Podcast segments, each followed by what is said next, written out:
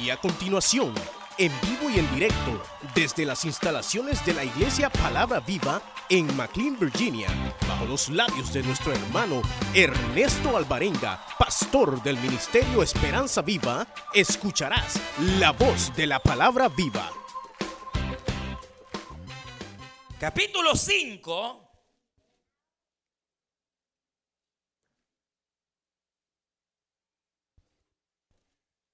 Y vamos a leer versículo 13 en adelante. Capítulo 5, segundo libro de los reyes, capítulo 5 y versículo 13. ¿Lo tenemos? Pero sus criados se le acercaron y le dijeron, Padre mío, si el profeta te mandare hacer algo difícil, no lo harías, cuanto más si solo te ha dicho lávate y serás limpio. Descendió entonces Naamán y se zambulló siete veces en el Jordán, conforme a la palabra del varón de Dios, y su carne se volvió como la carne de un niño y quedó limpio. Amén. Pueden tomar su asiento.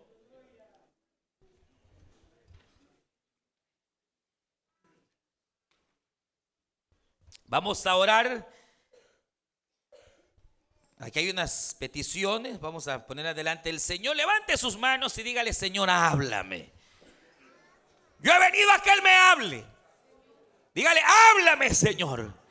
Y si usted tiene petición, clame a Él, pídale a Él, que el Señor es fiel para poder obrar. Levante su mano, su voz, y le decimos, iglesia, Padre nuestro que estás en los cielos.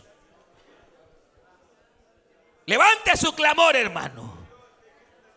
Venimos delante de ti, Señor, para rogarte que nos hables en esta hora. Ponemos nuestras vidas delante de ti, Señor amado. Padre, que puedas hablar al débil, al enfermo, aquel que está atravesando situaciones difíciles.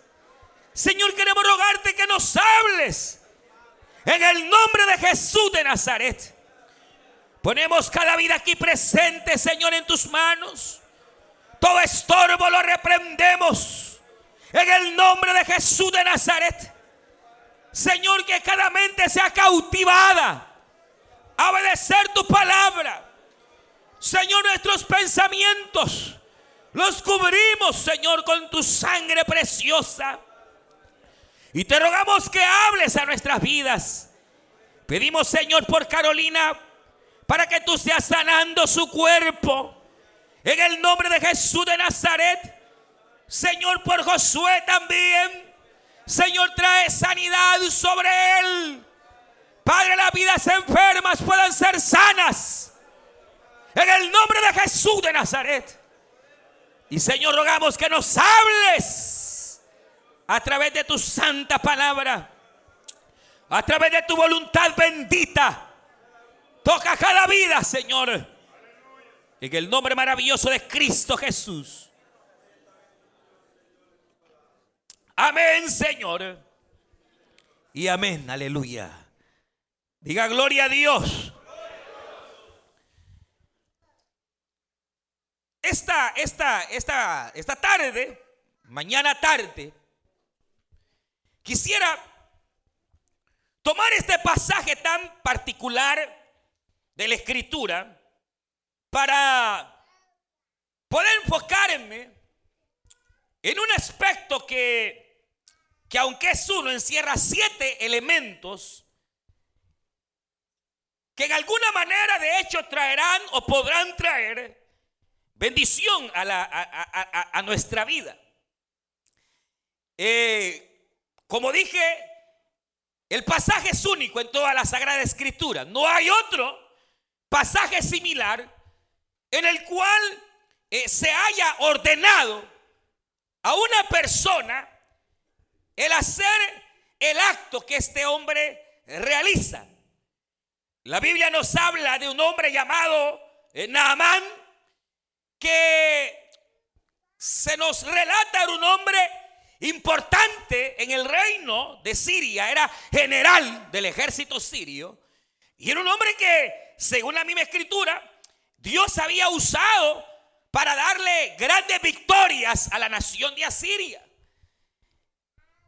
Era un hombre respetado, era un hombre muy, muy valiente, dice la, Biblia, y que tenía eh, básicamente el respeto de la gente, el respeto de su rey, pero dice la Biblia que el hombre era leproso.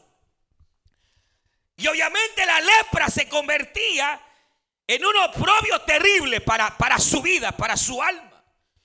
Tal vez eh, no todos podamos identificar esta enfermedad, pero en las épocas pasadas la lepra ha sido realmente una enfermedad que en primer lugar es altamente contagiosa. Contagiosa. Es decir, la lepra ha sido una de las enfermedades más contagiosas que existan, al grado que casi siempre se, se trataba a los leprosos sacándolos del campamento o de la ciudad.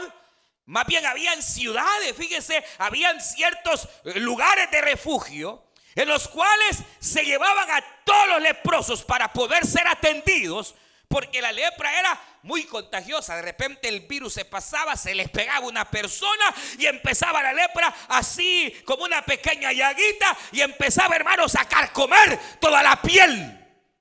Y la lepra era una enfermedad horrible porque eh, va carcomiendo, hermano, la piel la va botando, eh, eh, va causando dolor, va causando ardor, va causando, hermanos, una situación terrible. Además, hermano, la lepra hiede.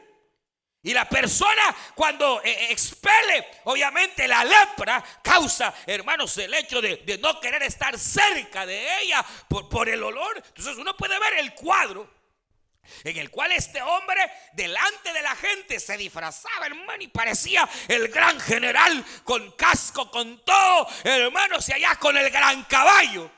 Pero en su casa, este hombre en la casa, hermanos, era básicamente otra cosa. Igual algunos, hermanos, que se miran bien chulos con corbata las hermanas preciosas ahí con sus vestidos lindos. Pero si uno a veces se las hay afuera, no la reconoce. Más o menos. Este hombre afuera, eh, eh, mi general, venga, allá iba el hombre transformado. Totalmente, él tenía que esconder la lepra, tenía que esconderla. Y entonces se ponía alguna cuestión, hermanos, esos trajes de antiguo, probablemente hasta casco, donde solo la mirada se le veía. Y allá iba el gran Namán a conquistar. Hagan aquí, hagan allá, hagan esto. Pero allá en la casa, hermanos, se quitaba. Era una picazón, era algo tan terrible que a veces el hombre, hermano, de seguro que empezaba a maltratar a la mujer como algunos. Que se desquitan donde no deberían de desquitarse.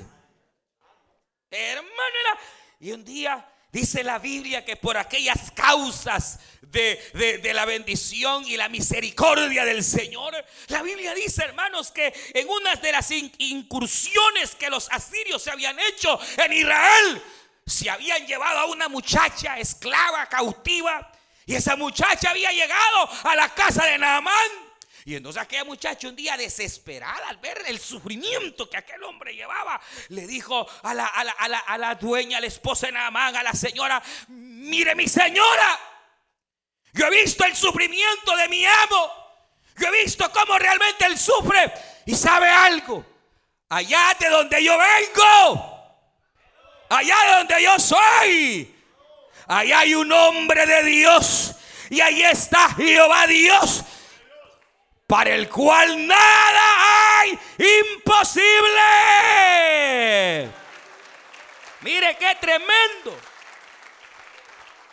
Yo le sugiero a mi Señor que vaya a Israel, busque al profeta, porque ahí está el, Señor Jehová y él le puede sanar. Hecho y hecho, hermano, usted conoce la historia. Aquel hombre se va en busca del profeta, en busca de Eliseo.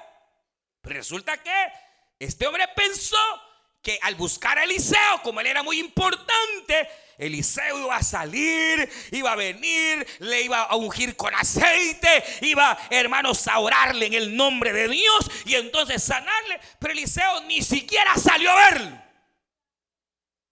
Mandó a su criado y le dijo a Giesi, anda y decirle a ese que se vaya a bautizar.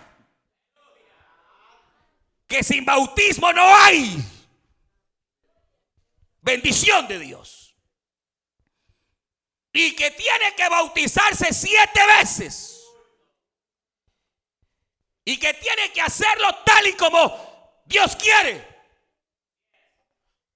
que se mete en el Jordán y que se zambulla siete veces. Ay, hermano. Y en aquella época, como hasta el día de hoy, hermano, el río Jordán no crea que es un río limpio, cristalino. No, hombre, si el río Jordán es el desagüe de Israel.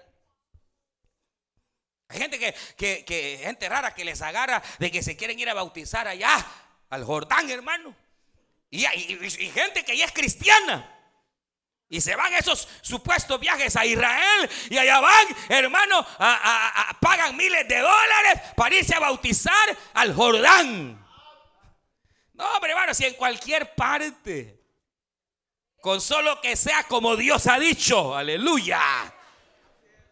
Pero la cuestión es que viene el Señor y le dice, ve ahí, y el hombre se va enojado. Él dice, ¿acaso no en mi país hay, hay más ríos y más cristalinos que esos ríos sucios de Jerusalén? Eh, y dice que agarró su sequito y se fue bravo aquel hombre. Pero mire, mire qué lindo. Cuando hay, cuando hay creyentes así, hermano, como, como los siervos de Naamán, hermano. Que, mire qué tremendo aquel hombre va bravo. Y, los criados, no, mire, mire, mire, regrese ese hombre. ¿Acaso si él, no le hubiera eh, eh, eh, el profeta mandado a hacer algo más terrible, más grande? ¿Acaso no lo hubiera hecho usted? Y empiezan a convencerlo y a convencerlo y a convencerlo. Qué, tremendo, ¿verdad? Cuando uno está siendo evangelizado y uno dice no y que no quiere y que, pero hay esos hermanos bellos que no se cansan fácilmente, hermano, y que insiste. Mire, vaya a la célula, mire, vaya a la iglesia, y, hay la gente oyéndoles. Pero aunque les huya, siguen insistiendo, insistiendo, insistiendo, insistiendo, insistiendo. Mire, no se dé por vencido, mire, venga, mire, que lindos. Igual a muchos de acá, aleluya. Insistieron, regrese. Haga caso, hombre. Métase donde el profeta ha dicho. Haga tal y como Jehová ha dicho. Y entonces vino el hombre, reaccionó, hermanos. Y allá va en su necesidad, allá va en su lepra, allá va en su desgracia. Y entonces pa, obedece, se mete al Jordán se bautiza siete veces. ¡Wow! La primera, ¡wow! La segunda, ¡wow! Y cuando llegó a la séptima, dice la Biblia que al salir del agua, su piel era como la piel de un niño. Él estaba sano, su oprobio había sido quitado. Limpio totalmente pero este, este cuadro, como dije al principio, es único en toda la Biblia porque eh, le dicen que se bautice siete veces, le dicen que tiene que sumergirse, le dicen que... Y entonces, hermano, resulta que este hombre sale totalmente nuevo, limpio. Y fíjense que no sale solo de por fuera, sale limpio de adentro. Porque el hombre que llegó, mire, eh, mire, él viene así, él va. Díganle a ese profeta que llegó el gran Namán. Ah, pero hoy que ha salido del agua y que se ha metido siete veces al agua, ¿saben cómo sale? Llega donde el profeta, mi Señor. Aleluya, mi Señor. ¿Cómo podré pagarle la bendición? Mira, aquí hay bienes, aquí hay. No le dijo, no quiero nada tuyo. Solo ve y sigue viviendo bajo el temor de Dios. Y mire, y él le dice, pues mire mi Señor, tengo un problema. Cuando, cuando yo voy al templo con mi rey, porque mi rey es pagano, y, él va a adorar a sus dioses, él siempre que eh, va, él se inclina y se apoya en mí y a mí me toca inclinarme. Pero hoy sé que esos muñecos no son Jehová. Hoy sé que solo Jehová es Dios. Hoy sé que todos esos muñecos no sirven para nada.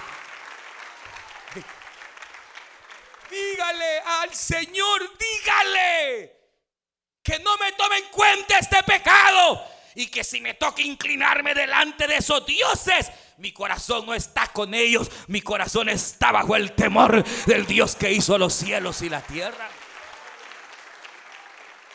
Ahora, vea, pues, mire, limpio por fuera, pero por dentro su carácter ya no era aquel hombre impulsivo, ya no era aquel hombre bravo, ya no era aquel hombre, ahora era un hombre humilde, hermano.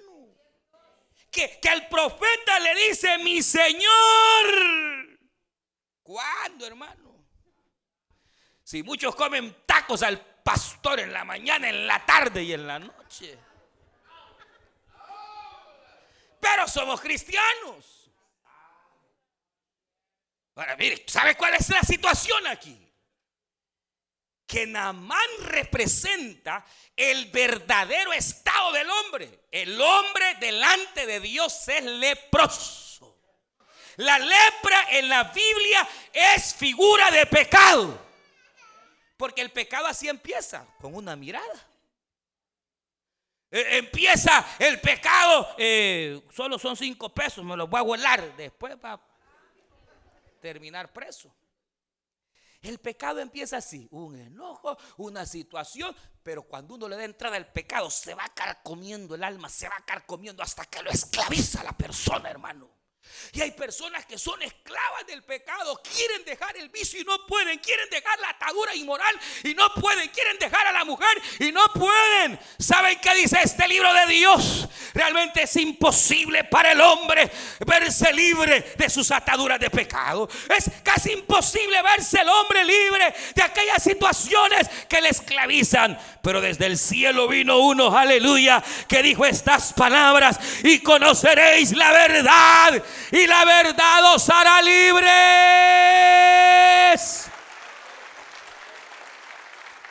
Cristo es la verdad. Él es la solución a la esclavitud del hombre. Cristo, hermanos, ofrece libertad al individuo. Dios puede liberar. Y entonces la idea es que el hombre, ahí va Naamán, ahí estoy yo, ahí está usted también. Y usted también, ahí va. Y los de arriba también. No crean que se escapan. Somos así, llenos de rajaduras, llenos de inmoralidad, llenos de mentira, llenos de engaño, con el corazón ponzoñoso, llenos de envidia. Hasta los zapatos que trae la otra le da envidia. Somos hermanos así, extraños, con sentimientos de egoísmo, con sentimientos raros muchas veces.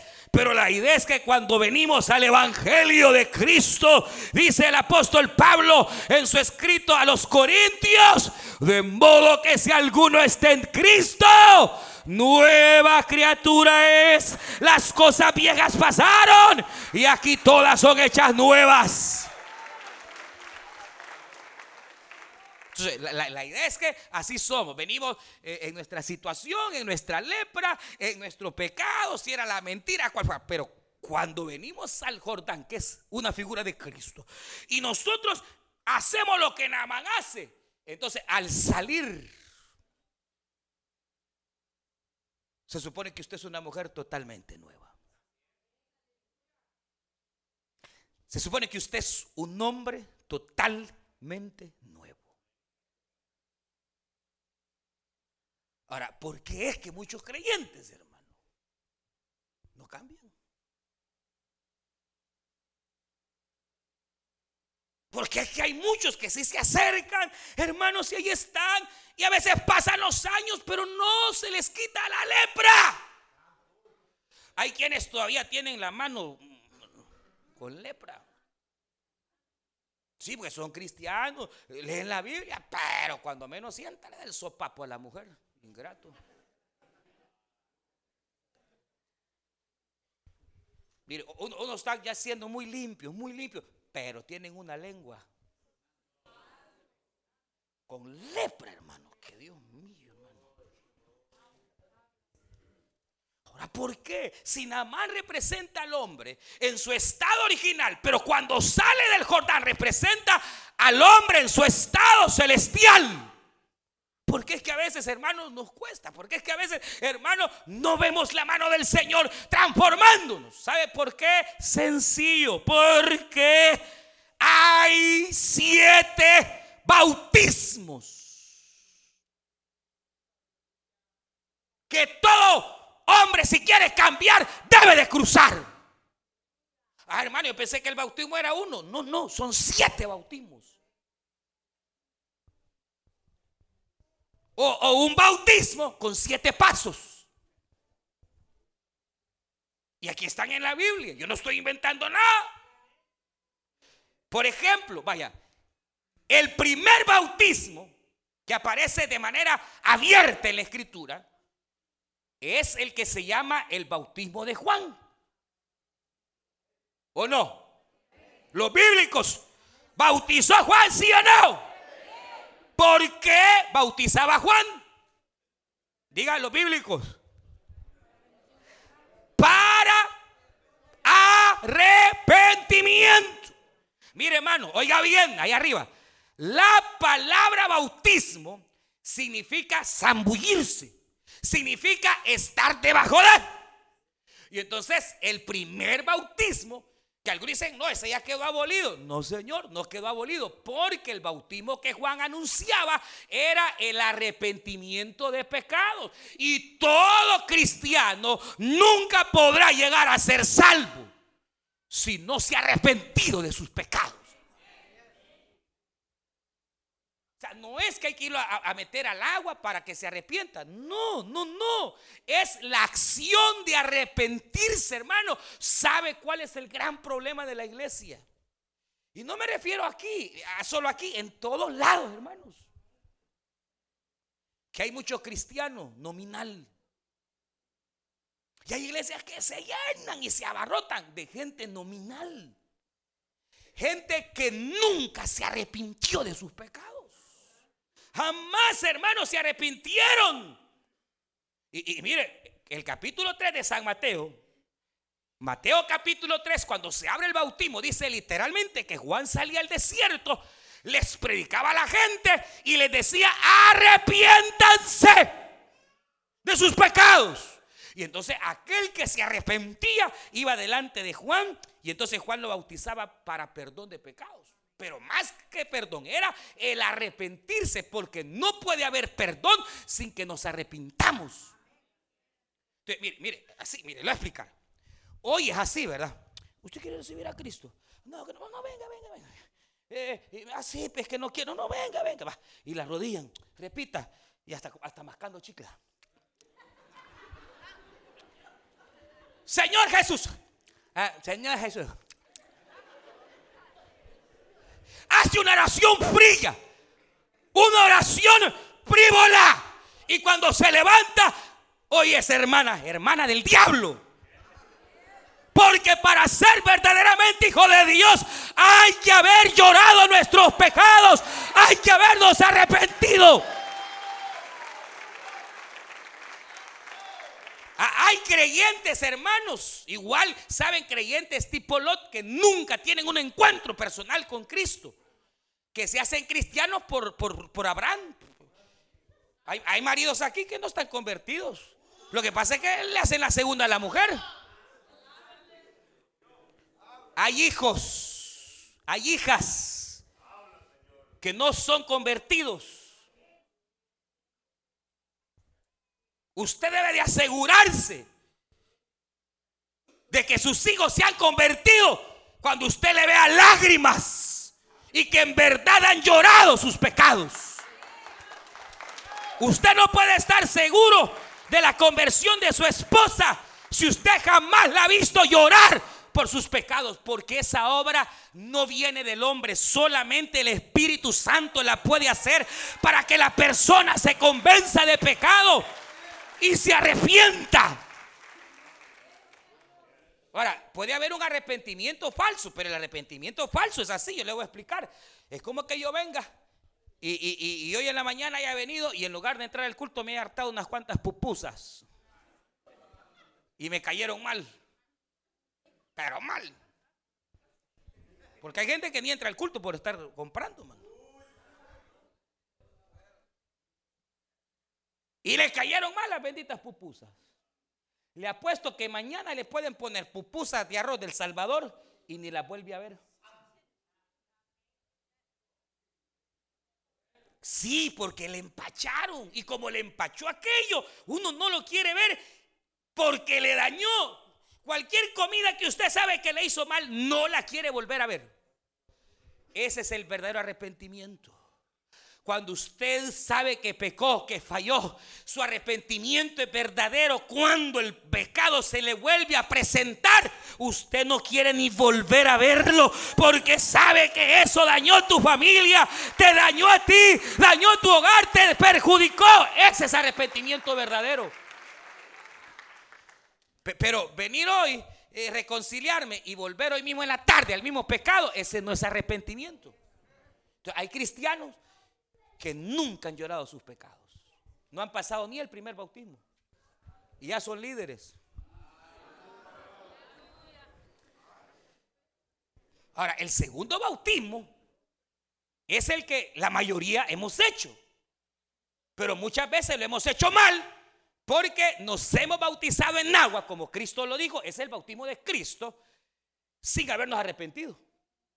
Entonces, el bautismo de Cristo es el bautismo en el cual dice Romanos capítulo 6 que el cristiano se bautice en agua en el nombre del Padre, del Hijo y del Espíritu Santo para que al momento de que el creyente es puesto bajo agua, bajo Cristo, bajo la autoridad, bajo la tumba de Cristo, él está muriendo. Igual que Cristo murió, ahí está muriendo él.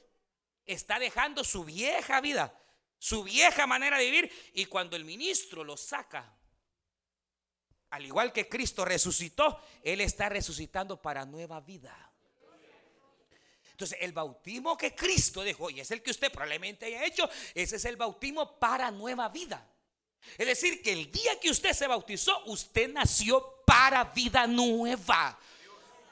Pensamiento nuevo, boca nueva, corazón nuevo, sentimientos nuevos, vida nueva. Aleluya. se supone que ahí dejamos enterrada la vieja Marta. Y ahora que sale, sale la nueva Marta. Se supone que ahí quedó el viejo Mario, el viejo José, el viejo Juan, el viejo Ernesto, el viejo... Ahí quedó. Y ahora sale el nuevo. Ese es el bautismo que usted hizo, lo hizo en obediencia, eh, eh, eh, lo hizo creyendo como la palabra dice. Y se supone que usted las cosas que antes hacía ya no las hace. El problema es que como muchos se bautizaron para conversión sin arrepentimiento.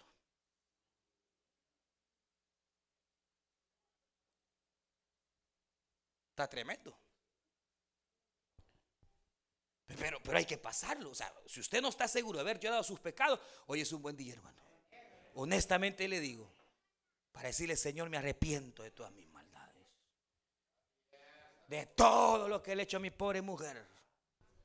De todo lo que le he hecho a mi pobre marido. De todo lo, de todo, todos mis pecados, Señor, me arrepiento. De verdad, Señor, ayúdame, yo me arrepiento. Y si Dios ve su corazón, Él va a ver su arrepentimiento. Y entonces usted ha dado el primer paso, que es una verdadera conversión, hermano. Y usted va a nacer de nuevo.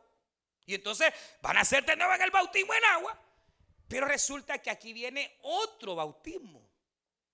Que no es, no es un bautismo grato, hermano. Es un bautismo que muchos no queremos pasar pero que si no lo pasamos, no vamos a llegar a ser totalmente restaurados. Y es el otro. Cristo dijo estas palabras. el Señor se bautizó.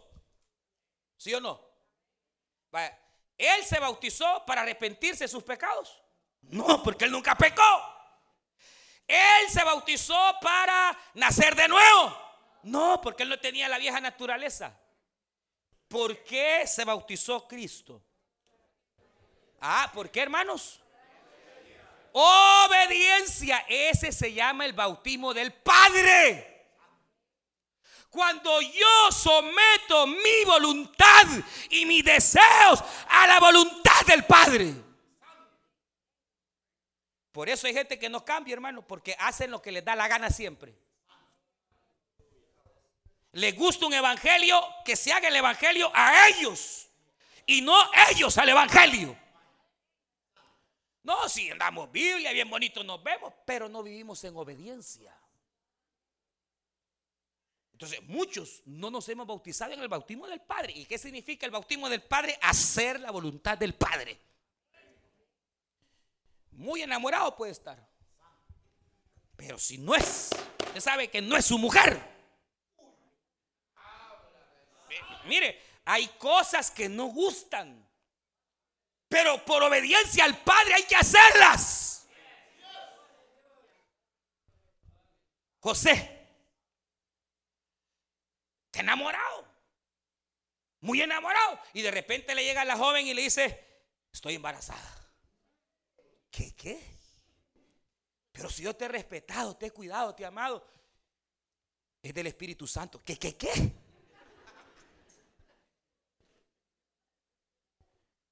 Es de Dios. Dios me visitó. El ángel vino y me dijo que estoy embarazada, que, que Dios eh, se engendró en mí. Esto está loca. No, es el Mesías esperado tal y como la escritura lo ha establecido que vendría en carne. Y yo fui la elegida, no lo merezco, pero fui la elegida. Y José se queda en choque, hermano. Él podía hacer dos cosas. Ir delante de los ancianos del pueblo y decir, mire, yo la quiero a ella, pero ella cayó en fornicación, así que apedréenla. O él podía hacer otra cosa, huir. Huir. Y entonces, si, si José huía, el malo de la película iba a ser José. Qué malo, le embarazó y se fue. Qué tipo. Hermano, mire, dice la Biblia que José meditando en esto, él dijo, me voy a ir.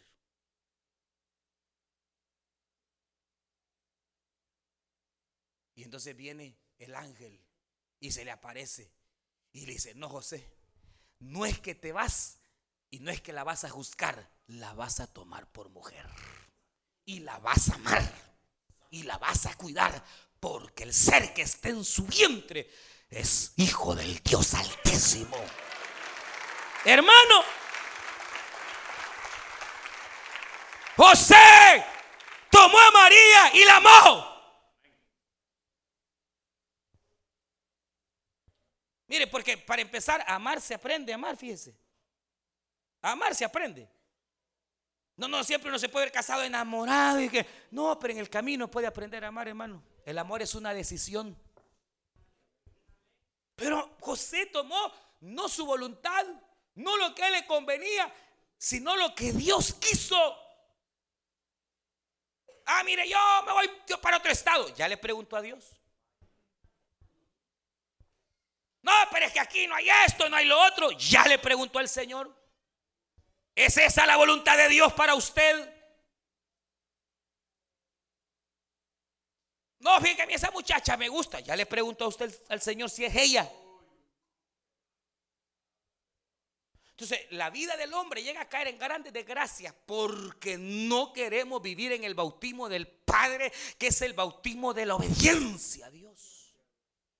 Pero cuando un cristiano se sujeta, hermano, a hacer cosas que le ofendieron y le dijeron un montón de cosas, o el marido los vendió, que señor, ¿cuál es el paso?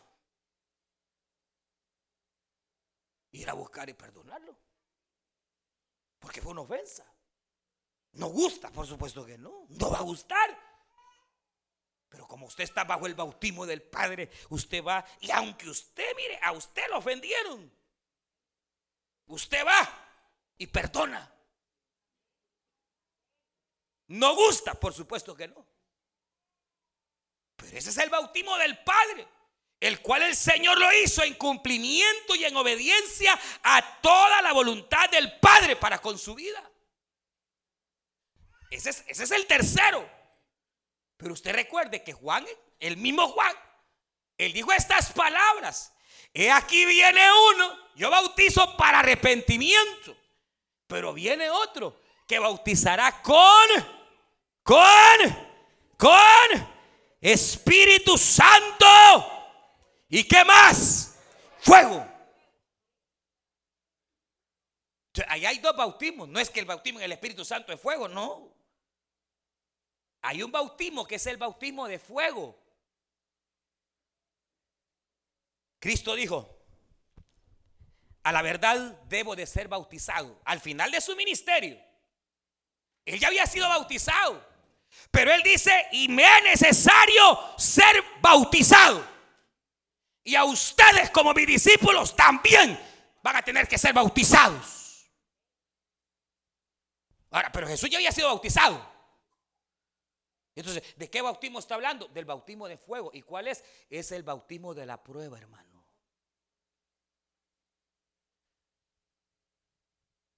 Claro, nadie quiere pruebas. Nadie quiere, hermano, que le llegue la enfermedad, que le llegue la crisis, que le llegue, hermanos, por alguna razón nuestra vida, nuestro carácter es tan testarudo que muchas veces si no es a través de la prueba, no cambiamos. Cristo tuvo que padecer en sufrimiento, manos pecadoras. Lo golpearon, lo hirieron lo escupieron. Fue la prueba terrible. Él sabía que tenía que ser sometido debajo de fuego. Pero dice que aunque él no quería ir, porque él no quería ir, él en el Getsemaní oró diciendo, Padre, si fuera posible, haz que esta copa, este bautismo no venga. Pero no se haga mi voluntad, sino la tuya. Y entonces ese era el bautismo del Padre que Jesús lo aprendió y lo vivió. Pero ahora tenía que ir al bautismo de fuego. ¿Y qué es el bautismo de fuego? Cuando Dios va a permitir en tu vida y en mi vida pruebas y situaciones que no queremos, pero tenemos que aceptarlas porque a través de ella el Señor nos está transformando. Yo no sé por qué, hermano. Pero, pero, mire, Usted o cambia las buenas o cambia las malas, pero tiene que cambiar muchas áreas de su vida. Y como uno a las buenas, no, mano. O sea, uno debería ser vivo, pero por alguna razón somos tan a veces duros de servir, duros de corazón, que entonces Dios tiene que permitir el. O sea, uno debería ser vivo, pero por alguna razón somos tan a veces duros de servir, duros de corazón, entonces Dios tiene que permitir la prueba para que venga sobre la vida y entonces a través de ese, hermano, mire, cuando el creyente somete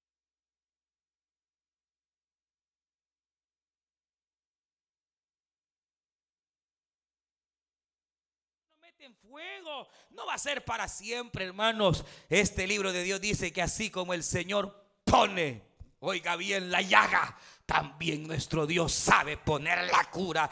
No durará 100 años la prueba. Así como empezó la prueba, así también terminará, ha dicho el Señor. Así también pondré, eh, pondré óleo. Así también vendré el aceite. Ah, pero, pero, pero no me diga. Porque si usted es cristiano y usted no sufre mayores pruebas en su vida, quién sabe, hermano. Porque todo verdadero cristiano va a ser probado como el fuego, hermano. Va a ser probado como el fuego. Va a ser quebrantado muchas veces, hermanos, el orgullo, muchas veces tanta situación. Y el Señor tuvo que pasar el sufrimiento, no porque Él fuera duro de corazón o fuera un déspota, no, si nuestro Maestro, nuestro Señor fue bendito desde ahora y para siempre. Él tuvo que sufrir por nuestras faltas. Nuestros pecados lo llevaron a Él a tomar una actitud y una conducta de pecador. No conducta porque Él nunca pecó, pero se imputaron nuestros pecados en Cristo. Nuestras faltas cayeron en Él. Y entonces Él tuvo que pagar precio y sufrir e ir a la muerte. Hermano, separarse del Padre a causa del pecado. Eso fue terrible para el Señor, usted sabe. Jamás en la eternidad el Hijo se había separado del Padre. Y cuando Él está en la cruz, las palabras de Cristo son, Elí, Elí, lava mi Padre mío, ¿por qué me has abandonado? Porque el Padre a causa de tu pecado y mi pecado tuvo que darle espalda. Y Cristo quedó abandonado en la cruz. Pero como su sangre comenzó a ser derramada, y la sangre cubre y perdona los pecados. Bendita sea la gracia de Dios. Al cubrir el Señor sus pecados y nuestros, por nuestros pecados a través de la sangre, nos redimió. Y el Padre pudo volverse al Hijo porque ahora la sangre de la cruz del Calvario estaba quitando, hermano, nuestra falta. La maldición que había en nosotros fue quitada gracias a esa sangre que limpia, esa sangre preciosa. Pero nosotros, hermanos, a veces con nuestros caracteres, a veces con nuestras situaciones, ¿cómo no Dios va a permitir el sufrimiento? Pero no para destruirnos, sino para ser cambiados. Y por alguna razón, insisto, el hombre a veces solo así entiende, hermano. O, no me diga que no. A veces va todo, ¿y qué tal? Todo calidad, todo bonito, todo. ¿Y, ¿y qué tal, hermano? ¿Y cuánto ha orado? Porque cuando todo va bien, casi ni hora uno, hermano. ¿Desde cuándo fue la última vez que ayunó? Ah, desde la última prueba que tuve. Se ve cómo somos, pues. ¿Por qué esperar? ¿Por qué esperar? Pero, pero la idea es que, hermanos, si somos cristianos, la prueba vendrá. Y puede venir de quien más uno ama. El hijo que tanto quiere se puede convertir en su cuña. Dios no lo permita.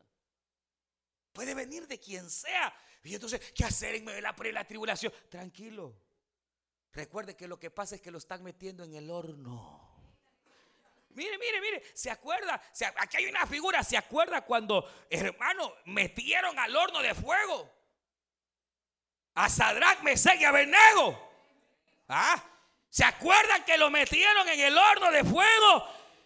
Porque había que adorar aquella imagen. Ellos dijeron, no, la adoramos porque vamos a adorar a Dios. Nada más. Y entonces eh, la orden era cuando suene el tamboril y todo, tienen que arrodillarse y adorar la imagen. Ellos dijeron, no, no la adoramos. Ah, y entonces dice que el que no adoraba lo metían al horno de fuego. Prueba. Ellos dijeron, mejor métanos al horno de fuego, pero no adoramos esa imagen. Y los amarraron, hermano, los ataron, amarradísimos, hermano. Y calentaron siete veces el horno. Siete veces. Y los tiran, hermano. Pero ese es el horno de Dios. Y aunque duele, aunque hermano en el horno de Dios a veces vas a llorar aunque a veces en el horno de Dios, hermanos, eh, vas a, a sufrir. La Biblia dice que cuando ellos estaban allá, las ataduras, las ataduras, las ataduras, las ataduras cayeron entraron atados para en el horno de fuego, fueron libres. Y el ángel de Jehová acampaba con ellos. Y aquel hombre decía, no, ¿acaso eran tres los que enviamos? Sí, mi Señor, eran tres. Pero es que yo veo un cuarto y ese cuarto se parece al Hijo de los dioses. Aleluya. Era el ángel de Jehová, era Cristo, era el Dios glorioso caminando en medio de ellos. Porque ustedes saber que en el Antiguo Testamento, cuando se habla del ángel de Jehová, es Jesucristo. No que Jesús sea un ángel, no, Jesucristo es el eterno Hijo de Dios. Pero entonces, eh, eh, muchas veces, como no haya venido en carne todavía, el Señor se aparecía y le decían, el ángel de Jehová es Jesucristo. Porque cuando a Josué se le presentó, dice que Josué lo adoró y el ángel aceptó. Y ningún ángel va a aceptar adoración jamás. El único que acepta adoración es Jesucristo, eterno. A veces se le llamaba en las teofanías, las apariciones que Jesús tuvo en el Antiguo Testamento, porque el Señor se aparecía en el Antiguo Testamento. Se aparecía. Se le apareció a Abraham. ¿Sabe que se le aparecía el Señor? Siempre en la Biblia que usted lea que Dios se apareció, no es el Padre. El Padre está sentado, hermano, en su trono, inaccesible en cuanto al pecado. Nada pecaminoso puede llegar a Él. Porque Él es santo y tres veces santo. Entonces, su hijo sí. El Señor, hermano, Él se aparecía. Y, en el horno de fuego fue el Señor el que apareció ahí, hermano. Fue el Señor el que en medio de la prueba. Pero ¿cuál es la idea? La idea es, hermano, que cuando Dios permite que estemos siendo bautizados en fuego, el fuego no nos va a matar, no nos va a destruir. El fuego lo que hará es liberarte, cambiarte. Hermano, el fuego lo que hará es que cuando salgas de la prueba, no vas a salir igual, vas a salir diferente. En el nombre del Señor de esa enfermedad vas a salir y vas a salir diferente.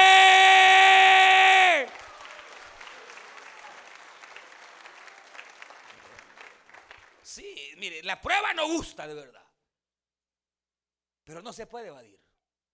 A veces, tal vez, casi siempre hay que aceptarla. Venir a aceptarla, luchar con eh, hermanos contra la, situación, proclamar la bendición, buscar el rostro del Señor y el Señor obrará a su tiempo.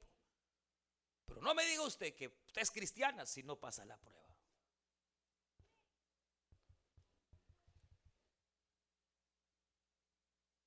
Lo que pasa es que a veces cuando algunos creyentes son bautizados en fuego, se van del Evangelio. No pasaron la prueba. No pasaron. Entonces que Dios nos ayude, hermano. Que nos ayude el Señor a ser fiel en la prueba. Pero hay otro bautismo. Que ese bautismo también es, es un bautismo que, que no gusta. La Biblia lo llama el bautismo del cuerpo. 1 Corintios capítulo 12, cuando dice que todos debemos ser bautizados en el bautismo del cuerpo de Cristo. ¿Sabe cuál es el bautismo del cuerpo? Obligadamente. Indiscutiblemente. Somos llamados a pertenecer a un cuerpo. Aunque en ese cuerpo haya gente fea. Hayan hermanas que asustan.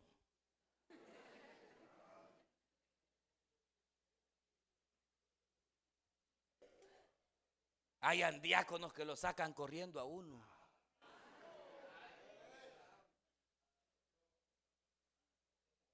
Todo cristiano, todo creyente está obligado a pertenecer al cuerpo de Cristo. Y para pertenecer al cuerpo de Cristo hay que estar debajo de. ¿Y qué es eso? Usted está obligado a pertenecer a una iglesia. Aunque el pastor sea feo.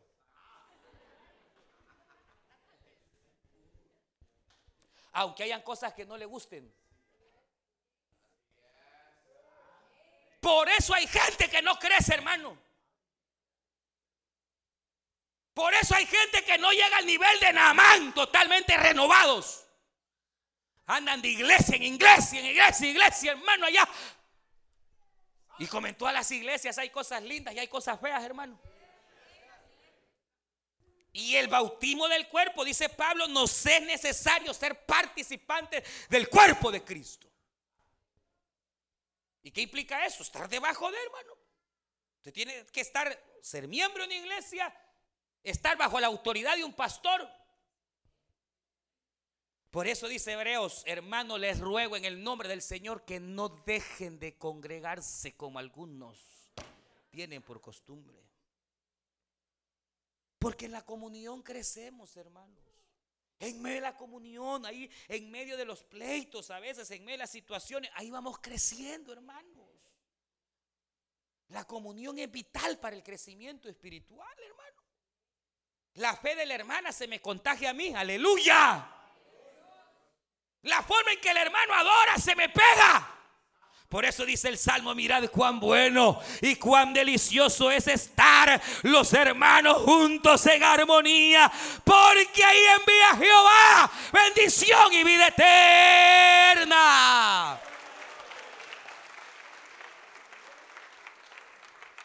Es que mire, hermano, la vida cristiana es como el matrimonio.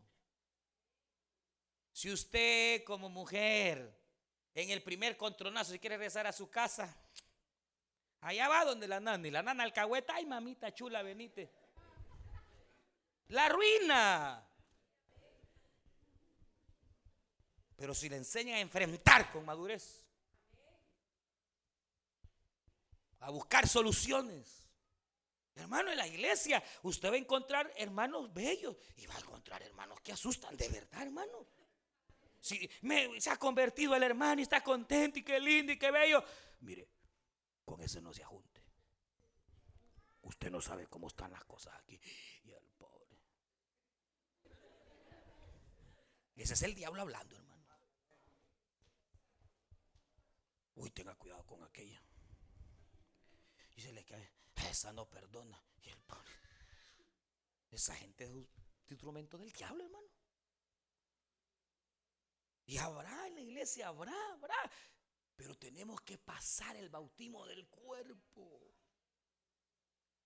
Y este el otro bautismo, hermano. Que ese bautismo es, el, es, es poderoso, ese bautismo es... Y, y, muy poco lo aprovechamos, hermano.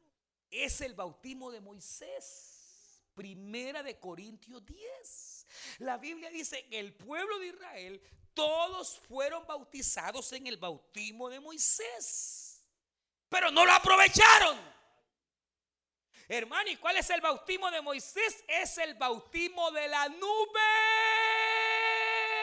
Y todos pasaron bajo la nube. ¿Y cuál nube, hermano? La nube de la gloria de Jehová, la nube del Chequiná, la nube de la presencia de Dios. Hermano, el bautismo de Moisés se llamó así porque Moisés iba a ver al Señor y estaba delante del Señor y la gloria de Dios lo cubría. Al grado que un día estuvo más de un mes delante de la presencia del Señor y cuando descendió del monte, hasta su cara era otra, hermano. Resplandecía. Así como nosotros, aleluya se le, se le ven los ojos llenos de billete, hermano.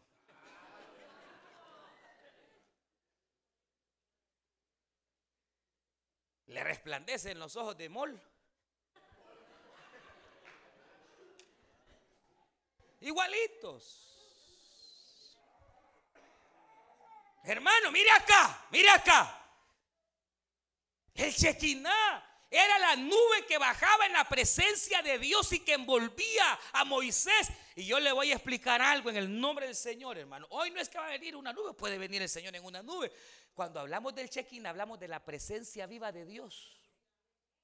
Cuando de verdad Dios te toca y viene su presencia y tú sientes la presencia de Dios y es tan grande la presencia de Dios que Él te toca, Él te toca. Uno puede experimentar el quebranto y uno empieza a llorar y a llorar y no sabe por qué está llorando. Es la presencia de Dios, el chequiná, que transforma, que cambia. Hermano, la presencia de Dios es lo que tú necesitas. El problema es que para que el chequina venga, a veces necesitas separarte de tu marido, de tus hijos, de, del negocio, separarte para estar en la presencia de Dios y buscarle o venir a la iglesia con un corazón contrito, no verle los zapatos a la diaconisa, que el Señor reprenda al diablo, venir a la iglesia lo que tienes que venir, adorar al Señor desde que comienzas hasta que te vas. Dios te puede tocar y de repente llega el chequiná y tú sientes su presencia, sientes un escalofrío, no entiendes qué es lo que está pasando. Ese es el chequiná que te está llenando llenando. A veces no hay ni palabras, te quedas sin palabras. No puedes sino gemir, gemir, balbucear, pero es ahí donde Dios hace nueva a las personas. David fue un hombre que acostumbraba estar en la presencia de Dios, hermano. Por eso David pudo él ser transformado, los que le siguieron ser transformados. Pero nosotros, perdóneme, pero para Dios no hay tiempo. Tiene tiempo para el Facebook, tiempo para esto, tiempo para... Pero para buscar el chequiná, muy pocos cristianos aprovechan el estar en la presencia de Dios hasta que los toque y los quiebre. Y yo sé, aquellos que ya hemos experimentado, usted lo sabe. A veces un par de minutos en su presencia, cuando uno se levanta, uno se levanta totalmente nuevo. Puede venir oprimido, puede haberse postrado, hermanos, en lamento, puede haberse postrado en luto, caído, derrotado. Pero cuando tú has estado en el Chequiná y te levantas, tú te vas en las alturas, aleluya. Tú te vas con una mentalidad diferente. El Señor te levanta, te recoge, como dijo Habacuc, aunque no hayan vacas en los corrales, aunque no haya fruto en la vid, con todo nos gozaremos y el Señor nos hará andar en nuestras alturas. Bendito sea el nombre del Señor. El problema ahí está, pero usted va en las alturas. Y hermano, nada, esas oraciones así, microondas, rapidito. Ya estuvo. hermano. Y a veces para, y fíjese que no se trata tanto de orar, hermano, porque no es tanto de venir y mirar, Señor, no, de estar delante de Él. Solo dígale cuánto lo ama, cuánto lo necesita. Señor, quiero tu presencia. Señor, me cubro con tu sangre.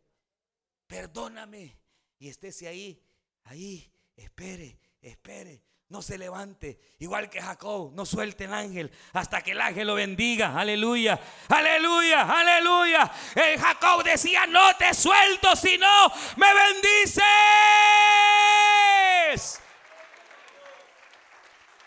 Dice la Biblia que Jacob se agarró del ángel, hermano, y el ángel le decía, suéltame, suéltame, no te suelto, no te suelto. Y dice que cuando el alba rayaba. Dice, Jacob lo agarró en la noche. Y noche significa prueba. Oscuridad, pues, sufrimiento, hermano. Dolor del alma. Job pasó la noche dura de su alma, donde lo perdió todo y eso es terrible. Pero viene el día.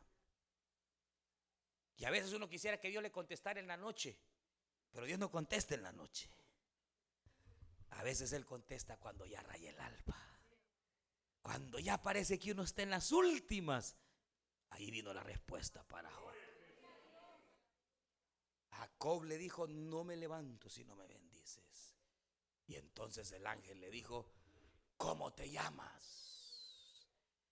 Me llamo pecador, mentiroso, ladrón, adúltero, porque hasta dos, cuatro mujeres tuvo ese hermano. Eh, me llamo mentiroso, me llamo, me llamo Jacob. Porque todo eso representaba el nombre de Jacob. Pero me arrepiento. ¿Y desde qué pasó? El ángel le dijo, desde hoy ya no será tu nombre Jacob, sino que tu nombre será Israel. Aleluya, hermano. Se levantó nunca volvió a ser el mismo. Nunca. Ahora era Israel. Ahora Jacob había muerto e Israel era un hombre nuevo. Que Dios tenga misericordia, hermanos.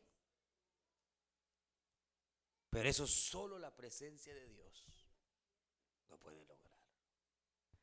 Vamos a cerrar nuestros ojos, hermanos.